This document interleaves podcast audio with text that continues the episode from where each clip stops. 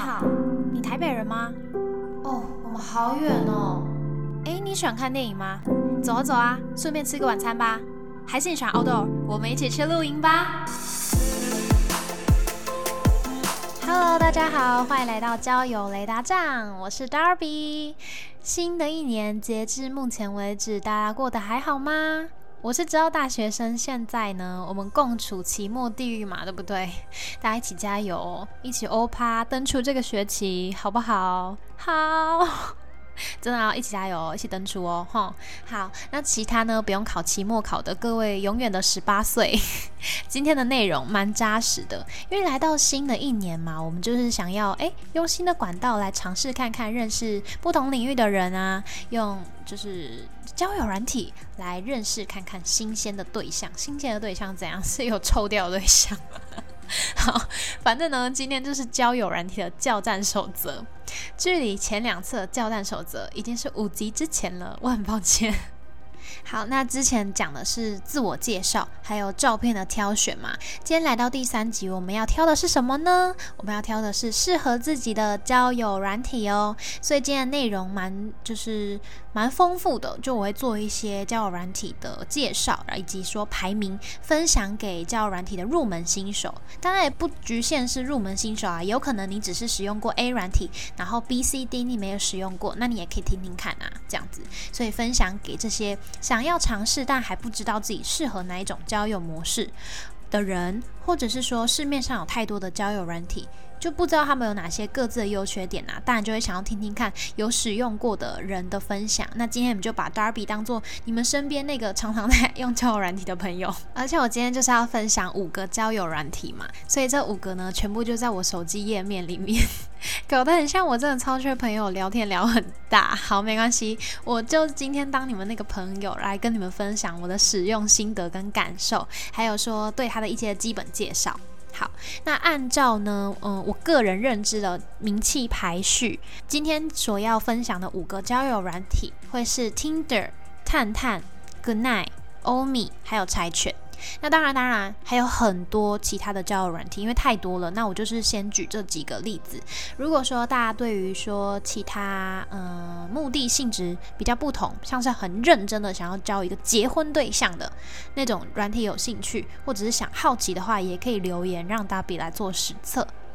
当然，我现在还没有结婚，干嘛说这个？好在，我今天就其实要做这个主题的时候呢，我就在想到底要怎么做分析跟分享。本来还想要使用 SWOT 分析耶，可以分析它优点啊、缺点啊、机会还有威胁。可我想说，这些应该是比较适合，如果我要去这个交友软体公司应征的时候派得上用场，就说哦，我发现你的软体哪里哪里可以改善这样子。对，但是呢，这个我觉得比较不适合分享给想要使用交友软体的人啊。所以呢，呃，我后来就想，如果我要使用交友软体的时候，一定会做选择。那我在意的是什么？对，那我自己的想法可能有点受限，所以我有去问一些我网络上的朋友们，所以就综合他们的想法，还有我自己使用的心得感受，来跟大家做分享跟排名。好，那我们就开始喽。第一个呢是 Tinder，它的优点绝对有一个不可忽视的部分，就是大家公认的颜值高。如果你非常注重脸。那你确实就一定要来 Tinder。你滑这个的时候呢，会觉得很像在挑选你的后宫，挑选就是就看养眼的照片这样子，脸啊或身材，就是其实是还蛮有明显的感受。因为有时候我滑完 Tinder 再去滑其他软体的时候，就会觉得相较之下，感受上好像就是有点嗯往下掉一点点。因为我发现里面的人，他们对于自己的照片风格呈现蛮用心的，像是会有很多的外拍照。穿搭照或棚拍照，很像大家都是 model 那种感觉，真的。然后颜值也是，就很注重自己的外表，包括脸啊，包括身材，那也非常多秀肌肉的照片，不管男生女生都有一堆在健身房的，真的。所以说，如果你喜欢看这种，这种 muscle 的，你也可以去 Tinder 上面滑。对，相较于其他软体，真的是特多。为什么会有这个特别多帅啊美的？我自己的分析是因为它的名声比较远播，就使用率很高。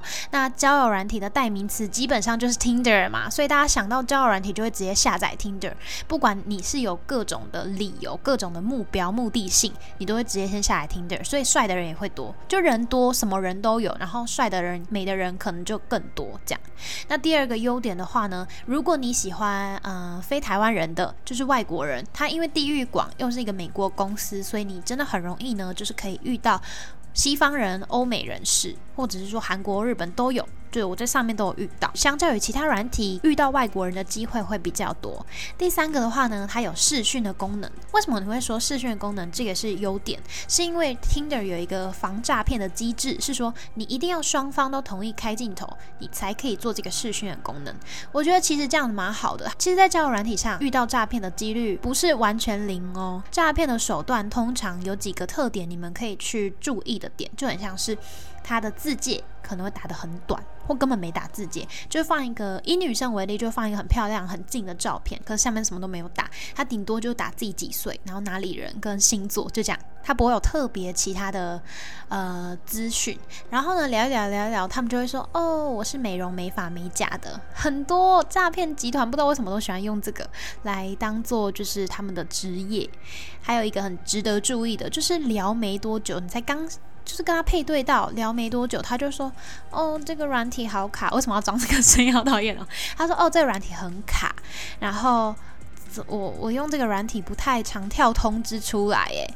那我们要不要换赖，换一个更亲近的那种通讯软体？这种就要注意了，因为他你可能加了之后，他就开始跟你聊投资啊，跟你聊理财、虚拟货币啦，然后你可能就因为跟他聊的哦还蛮顺呢，总会有一个人想要跟我聊这么多，或者是也还蛮喜欢这个女生的，那就被骗了。所以大家不要在上面受骗哦。交友软体的诈骗是确实存在的，所以这一点也是。嗯，我问那些网友，他们在意的点其中之一就是真人真实性这一点，所以这个也是一个优点。那因为当然还是有一些人会开启视讯功能之后不就把镜头遮住，可我觉得如果是诈骗集团，他更不会这样做，所以就是有大大降低那个风险了啦。对，好，那再来的话呢，它的自我介绍那边也有那个音乐模式可以连接到 Spotify，它以前是只能连接，现在的话呢，不止连接，还可以点一下那个封面照，就是专辑的封面照，然后它会放一些副歌。为什么讲起来这么的平淡？是因为我问的朋友，然后他们就说：“哦，是有这个功能没错啊，但我觉得没什么特别的，不知道，就是看大家见仁见智，觉得这个怎么样？”对，那再来，它有一个蛮新、蛮特别的的那个功能，是有兴趣的分类，它会依照大家的那个。给自己的 hashtag，比如说你有写欧美影集，或者你写 Netflix，Netflix and chill，它就会帮你分到那个追剧人生。就有这个分类，就很像我们听 podcast。你想要来听一个新的节目的时候，你会需要到首页来去看看哦，比如说政治类啊，或者是理财投资类啊，然后犯罪心理啊，人际关系类啊，你就会有这样子的类型。一定要跟对方有连接、有重叠的地方的话，就可以从兴趣分类这里去找。那再来，兴趣分类有点类似，但是是一个蛮新、蛮特别的互动游戏，是一个。一个小短剧，它是一个悬疑、悬疑然后谋杀案短剧，然后那个里面的演的人都是外国人，你就很像真的深陷一个派对，然后它那个名字叫做《失控的派对》，你加入一个派对，你玩一玩，玩一玩之后呢，呃。就是好像有一个人就挂了，所以他就会问你说：“你觉得凶手是谁呀？然后有谁是嫌疑人啊之类的，就很像养成游戏那样子啊。你就会左滑右滑去选择你的答案，然后最后呢，答案出来，你就可以，他就会帮你一样分配到一个类别里面。就可能你们这些人全部都选这个人是凶手，或全部人都选这个人是嫌疑人这样子。”嗯，这个的话，我觉得如果你是想要认真来交友的话，这个蛮浪费时间的。然后我去试是觉得单纯它就是一个新功能，然后也蛮酷的这样，所以这还蛮好玩的。你可以打发时间，你可以来体验看看互动式游戏、解谜游戏这样子。来到缺点了。大家 这应该也知道，交友软体的约炮神器 Tinder 嘛，对不对？然后像刚才讲的，肌肉照非常多，大家都会说肌肉照放出来，基本上就是会有点嗯肉欲，你知道吧？对，它的那个约炮性质是还蛮强的，所以这个。这个是有为人诟病的地方啦，但是我之前就有分享过了。如果呢，他们各取所需，这个都已经打上来了，你不是这样子类型的需求，那你就就不要去划它，这样其实就还好，就可以避免掉了。所以我觉得这点对我个人而言影响不大。有一个我自己蛮不爽的，Tinder 的系统超级出问题的，诶，超级容易出问题的，它很容易就是账号自己就删掉，自己消失，诶。消失在这个茫茫人海当中，然后收不到讯息，然后也很容易闪退。我之前狂用 Tinder 的时候，我的手机电量耗超快，然后还很烫，然后还有聊一聊聊聊之后，我怎么传讯息，对方就是不回我，不是这个人而已，是其他人都这样。你的账号会自己就消失在对方的聊天室，所以他们也回不到你。对，就很奇怪。然后那时候我还有上网查，就是真的不只有我这有这个问题，有一些用户他们的那个名称就会打说我的账号不见了，以前的人可以就再来划我一次嘛之类的。对我觉得这个需要改善诶，不然有一些明明聊得来，可是还没有交换到其他通讯软体的时候就再见了。那这样根本就是把人拆散的软体，不是凑合对象啊，你知道吗？好，最后一个缺点是，我觉得他的聊天引导比较少，如果比较被动一点，那双方就算 match 到了，也还是没戏唱。再来第二个的话呢，是探探，一只小狐狸探探，它的特点呢是大学生、年轻族群特多。虽然说这个我自己比较难体验到，是因为呃。我就是有本来就有设年龄的范围，所以我比较难感受这一点。但这是它的主打啦，然后然后网络上的风评也是这样。它的话呢，有一个蛮特别的地方是自我介绍可以增加问答，有这个问答呢，你就可以增添别人多认识你的地方，然后来做聊天的引导。比如说像是我选的题目就是。遇到怎样的对象会特别吸引我？然后我就写 阳光比我高，然后幽默之类的。然后大家很多男生就会说：“哎，那你几公分啊？”我就说我几公分，然后他就说：“哦，那比你高真的蛮容易的。”哎，我没有很矮哦，我没有真的到很矮，只是。一般男生都得比我高，所以就很容易。然后这个可能就是一个开启话题的第一步，这样子。所以自我介绍有这个问答的功能还不错。那再来的话呢，我知道大家还是很注重颜值，所以颜值的话它是第二高的哦，在教软体里面。如果说 Tinder 是是十分里面有七到八颗星。颜值高的话呢，探探是有五颗星的，对，就是一半一半这样子。那再来，它还有一个社群功能，社群嘛，当然就是跟你有连接，你们互相都按爱心的那种的朋友，那就可以在有点像是脸书发文，发一个心情栏啊，或者是发照片啊这样子，分享你自己生活的功能。但是我就问使用探探的朋友说，诶，这个功能你觉得如何？他说，嗯，还好。我觉得这功能适合什么人？适合呢，就是你跟他已经互相 match 了，然后聊了一阵子，但是你还没有准备想要把自己更私密的通讯软体或者是 IG 分享给对方的时候，就可以使用这个社群功能，多少还可以了解一下彼此的生活，或者是更多不同的面相。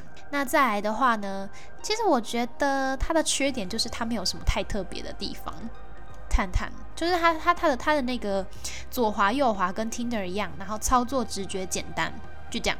还有说颜值的部分，所以其实我觉得探探我最对它的评价，就是我对它的那个功能评论比较没有什么太多。觉得我值得注意的地方，因为还有一个点，它的自我介绍还还蛮奇怪的，它只能用标签，它不能像其他软体一样的是自己打自己有创意的这种字节，它只能用它给你的 hashtag，而且它的 super like 竟然要会员付费才可以使用，大家知道 super like 吧？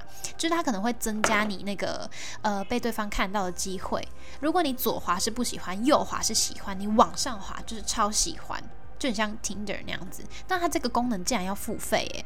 好，不过这个就要连接到一个部分，就是今天这五个软体呢。看它的会员价格，平均下来一个月是最便宜的，它的价格是最低的，一个月只要三百块而已。我觉得啦，就因为它比较便宜，所以一些蛮基本的功能都要用付费才会。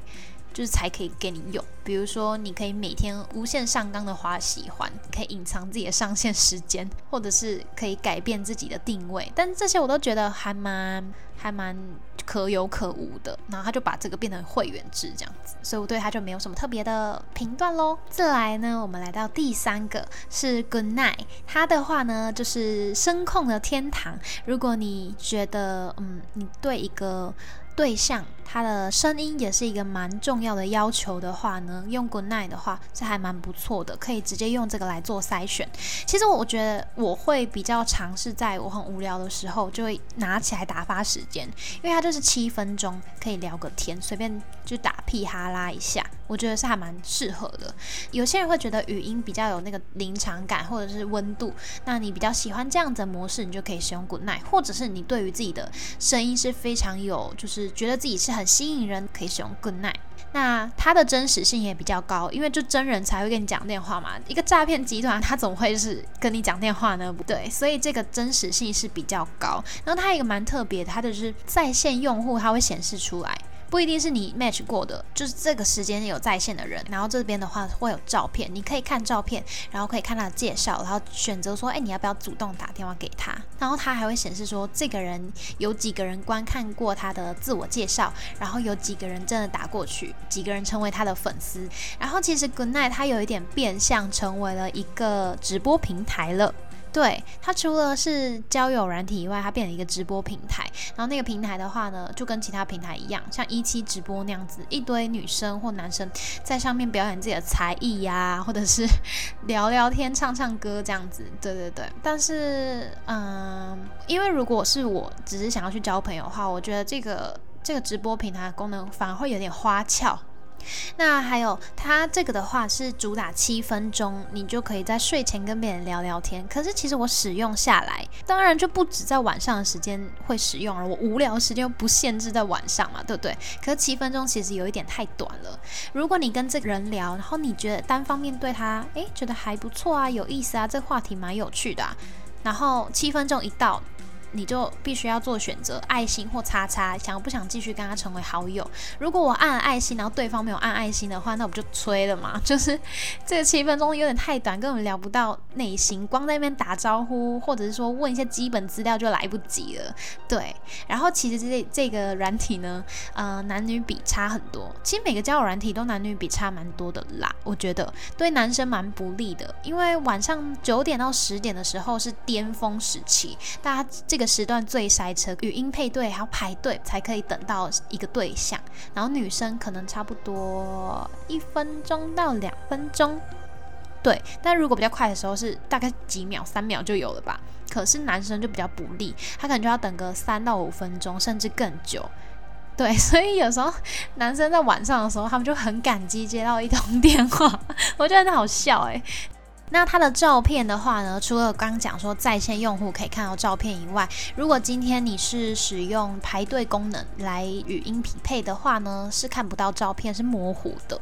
其实我觉得用 Good Night 的使用体验是还蛮不错的，是我觉得是蛮好玩、蛮有趣的，就是像跟别人就是聊天这样子的感觉，不是说单纯那么文字，然后还没等来等去。以语音的话呢？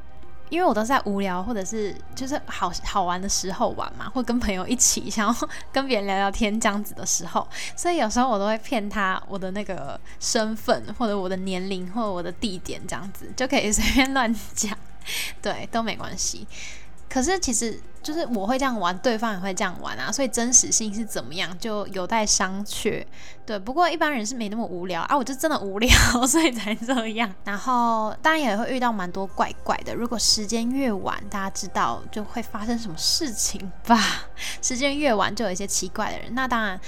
呃，这个有一个好处是，你一听到这个声音不是你喜欢的，或他讲的内容不是你觉得舒服的，马上按掉就好，马上就帮你排下一个人。这个跳脱蛮不错的，不会像是文字的话，你会一直在那边干等，觉得说他到底什么时候回我？他怎么就是一直不回我？还是觉得我怎样了吗？还是他洗了一个永远不会结束的澡呢？不会，就 good night，他直接挂掉，你就可以知道说哦，这个人对你没意思。OK，那再来的话呢是欧米。我大概是从去年的七月开始使用，然后到今年已经一月了嘛。它的那个功能真的增添的蛮多的，我蛮欣赏这个交友软体，它一直不断在进步。它其实服务的对象还蛮多的，它服务了看颜值的人，就是你一样可以像 Tinder、像探探一样滑对象。划他们的照片，那他也服务不看脸的人，以从系统上配对，就有那个恋人卡跟恋爱铃这个功能是怎么样？就恋人卡的话，是他问一个问题，系统问你一个问题，然后有四个选项 A、B、C、D。假如说我选的 C，然后他就会帮我配对也选了 C 的男生，但是这个看不到脸，他就是用一个可爱的。卡通图这样子，然后你可以自己选，这没有脸的，所以就服务不看脸者嘛。然后还有恋爱铃，恋爱铃的话呢，就是你不用滑动也可以，系统也是会帮你从自我介绍啊，呃，可能比较相符的兴趣啊，或者是相符的背景来做匹配，这样子你就放着，它就会有新的对象。那它也服务呢语音交友者。就是这个是蛮新的，欧米现在也有这个打电话的功能，所以呢，我觉得还不错。而且而且，它完全就是帮我解决了刚才古奈讲说七分钟太短的这个我自己个人认为的 bug，它是直接三十分钟，三十分钟。可是它又 它又相对有一个另外一个缺点，Good night 的话呢，它是七分钟之后，如果两个人都按了爱心，想要继续聊天的话，你就可以无上限的聊，聊多久都不会断线。可是欧米它就有一个坚持，它就是三十分钟就是三十分钟，你都已经聊了三十分钟，代表你们很聊得来，拜托你们去用其他的通讯软体联系吧。它有点长，真的推大家去。更进一步的交流，我觉得这个初心是好的，但是很麻烦。如果你才跟这个人聊一天，可能你聊一个小时而已，那你就还不想要换其他的通讯软体啊？你就只能重新打电话，只要三十分钟一到，他就会挂掉；三十分钟一到就会挂掉，他没有在管你。就其实你们已经聊得很顺，他就是直接挂掉，然后你又要再重打一次，这个真的很烦。但是也是人家也是求好心切嘛，希望你们可以嗯用更亲近的通讯软体联络啦。对，蛮这蛮麻烦的，但是还是有好处。那再来的话呢，它推出了蛮多让大家去做匹配的这种测验，比如说像它有那个自我个性的心理测验，你就去玩这个心理测验，然后它就会告诉你，其实是你你是怎么样的人格，你在意的恋爱模式怎么样，你的个性怎么样。哎，我觉得还蛮准的。然后他也会跟你说匹配的对象会是怎么样子的测验结果。所以说你在划卡的时候，他旁边就会显示说，哎，这个人是怎么样怎么样的性格，其实跟你有百分之几配对哦。那他给你这个建议，你就可以去想想看，哎，要不要划这个人试试看？这样他也可以当做呃划对象的参考，还不错。而且呢，呃，欧米他对于就是聊天。聊天的引导是有很多的支持跟协助的，配对到的时候，他可能就会提醒你说对方的兴趣是是什么，或者说你们共同的个性、共同的兴趣是什么，他会提醒你，然后你就可以用这个来当做话题。所以不太会想话题的人，我觉得欧米还蛮适合使用的。缺点的话，就是像刚刚讲的那个三十分钟就会自动要挂掉的这个缺点。那还有再是颜值的地方吧。就是相较于 Tinder 跟探探来讲的话呢，排名就有点后面一点点啦。不过我对于这个交友软体是蛮推荐的，因为它真的很用心，去不断推陈出新它的功能啊，然后想尽办法，希望大家能够更了解彼此，然后认真的来做交友这样子。再来呢，最后一个是一个叫柴犬皮卡布的一个交友软体。其实这也是我朋友跟我说，然后我才知道。一开始想说，哈，那什么东西？就是看狗狗的软体吗？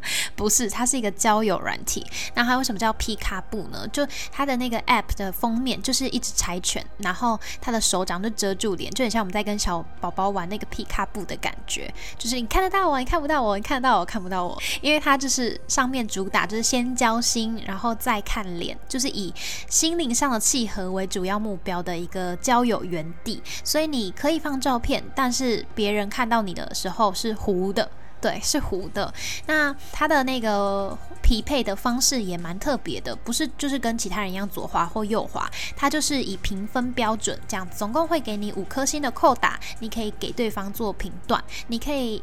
他的照片就看不到嘛，所以就很难做脸的评断。但是因为脸看不到，所以每个人的自我介绍基本上都还蛮详细的。大家在字界上都会打的漏漏等，其他东西就可以来做多一点的分享。而且柴犬它的设计就是在自我介绍、在个性或者是自己脸。身材上的这个 hashtag 蛮多蛮细致的，比如说你是一个双眼皮、单眼皮、多层眼皮还是内双什么的，就很详细。然后你个人风格是韩系还是你是欧美类型啊？小麦肌、健康肌这种，它都会很多，就是你可以自己去做选择。这一点我觉得还不错。如果有一些人比较不会打自我介绍，那他也可以用这些 hashtag 来给自己做一个印象上的宣传。那你说看不到脸，那我要怎么样去确认他的脸呢？是有办法的，你就是要跟对方玩互动小游戏。那个聊天机器人，那个柴犬，它会帮你想问题。那问题大概有哪些类型？比如说习性啊、喜好啊、人生经历规划啊、感情相关的状况句或敏感题或随机，就他会帮你出题目。然后出了之后呢，双方就要回答。答案一样的话，你就可以得到一个放大镜。然后那个放大镜你使用的时候就会。更一步一步一步的去慢慢了解它的真实样貌到底长怎么样子，就是不是说你用一次就可以看到它的全貌，所以是一个节奏比较慢，然后比较想要谈心，慢慢了解彼此的做法这样子。当然有人会觉得说哈，这个太慢了，我要一直猜，一直猜不到，那我就永远不用看到它了吗？没有没有没有，不要担心，柴犬还是有帮大家想一个后路。如果你真的受不了这么慢看到对方的脸，其实只要双方都同意，在这个聊天室里面是能够传图片的话，那你还是可以传自己的照片给对方来做参考。再来的话呢，还有一个我也蛮喜欢的地方，它的网页设计就是都很小清新可爱，它也有出自己的贴图，柴犬啊、小白猫啊、小黑柴犬就很可爱，比较偏文青。如果叫难题。里面有那个贴图，我是觉得还蛮不错，可以软化这个气氛，不会太尴尬。然后是很硬生生的文字。它还有一个地方是系统会直接帮你整理聊天室。如果说像其他的交友软体，你跟这个人已经没有聊很久很久很久，或者是对方已经退出了，把你删除了，你可能还会留这个这个记录。那你的那个聊天室的人选就非常非常多，然后有一点杂，找不到人之类的。但是这个系统呢？它它会自动帮你清除聊天室，它会说，哎，这个人已经离开很久了，或你们已经太久没有聊，那自动帮你删除，照顾使用者，照顾的很完善。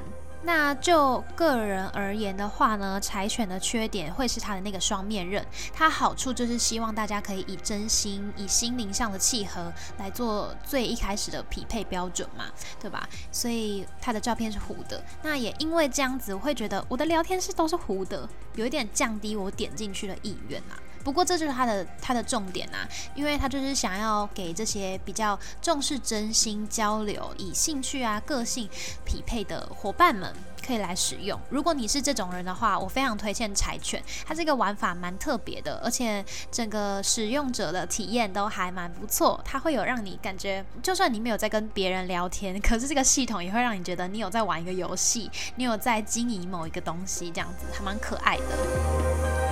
OK，那 Darby 就分享完五个交友软体的使用心得，还有一些介绍喽。大家听完之后有没有哪些想法跟观念跟我是一样的？对，都可以在留言区跟我分享。忘记的话可以再回去听，这次就不用从头到尾完整的听完，可以在节目的资讯栏下面我有放上时间表，可以直接从那边再回去听就好了。最后最后呢，我就是想要来用四个面向做评分还有排名。告告诉你们，我推荐的前三名是哪三个交友软体？第一个部分的话呢，是颜值，颜值刚刚就讲了嘛，就是 Tinder，所以 Tinder 是得到五颗星，再来探探四颗星，欧米三颗星，柴犬跟 Good Night 呢，我各给一颗星，因为相较于前三个软体的话，柴犬跟 Good Night 就是比较。嗯，看不到照片，因为柴犬你要慢慢来，慢慢玩游戏。颜值的话就不会是你首要的观察点。那古奈的话，因为是语音交友，必须要换到下一个通讯软体或交换 IG，你才能看到照片这样子，所以我就各给一颗星。再来第二部分的话是聊天意愿，这个也是大家使用交友软体会蛮想要知道的部分，会不会遇到真人呐，或者是说上面的人会不会配对到，然后就不聊天了？那我第一个五颗星给的是 Good Night，因为你都已经配对到，你就必须聊天呐。对，但是呃，其实 Good Night 有一个点是很容易大家会紧张，或者是。第一次玩就一直狂挂电话啊！你就算被挂也不要觉得气馁，因为上面的人都这样。那你也可以挂别人电话。对，虽然说聊天意愿有时候如果个体来看不高，但是因为他排队排的蛮快，你可以马上换到下一个对象，所以还是给五颗星。再来，欧米也有语音的功能，所以我一样给四颗星。第三的话呢，是给柴犬。柴犬的话呢，自我介绍比较详细，所以我觉得这一点还蛮不错的。那也都是遇到真人才会这么的认真嘛。最后的话是 Tinder 两颗星，探探一颗星，因为其实我觉得诈骗比较多在探探上面。那在第三部分的话呢，是认真交友的程度。如果我们今天是想要来交一个知心好友，或者是想要来交男女朋友的话，对，相较于那种目的性比较。强烈，你想要一夜情，对，想要约泡汤的那种，所以第一名的话是柴犬，给五颗星；欧米给四颗星；Good Night 给三颗星；探探两颗星；Tinder 最后一颗星。再来第四部分，玩法的多寡，就是这个软体开发对于用户他的用心程度啦，我是这样子去理解的。第一个第一名五颗星的是欧米。柴犬四颗星，Good Night 三颗星，Tinder 两颗星，探探一颗星。就像我前面讲，我觉得探探它的功能都没有到太特殊，对它就是真的是一个媒介的感觉。好了，按照刚才的那个星星数加总起来，就可以知道 Darby 推荐的交友软体前三名是谁喽。总分是二十颗星，Darby。不是 Darby，Darby 得到一百分没有啦。第一名呢是欧米，他得到我十六颗星诶。对，因为他的玩法真的太多，服务的对象很多，所以我觉得这一点是他们越做越完善，还蛮不错的地方。再来第二名是拿到十三颗星的柴犬，以知心交友的这个部分，就是你真的想要在软体上面认识别人的话，我觉得柴犬会是一个不错的辅助帮手。再来第三名，其实有两个人，他们加总起来都是十颗星，就是 Tinder 跟 Good Night，他们两个对我而言就比较像是你随时随地想要找人聊天，或者是想要跟他出去干嘛的那种很迅速交友的对象。对，认真程度不高，可是绝对可以满足你当下的聊天欲望啊，或者是其他方面的欲望。对，这是也推荐给有这些目的的朋友们。好，那以上呢就是今天教战守则想分享给大家的内容啦，希望大家还喜欢。如果呢你们要使用教软体，建议你们真的要先去想好你们的内心到底是追求什么东西。我觉得先确认这个自己才不会乱了节奏你懂吗？对那这样的话也不会太浪费时间去选择到错误的交友软体哦。如果大家正去使用你有什么心得都欢迎跟我分享。这里是交友雷达站我是 darby 我们下次再见拜拜。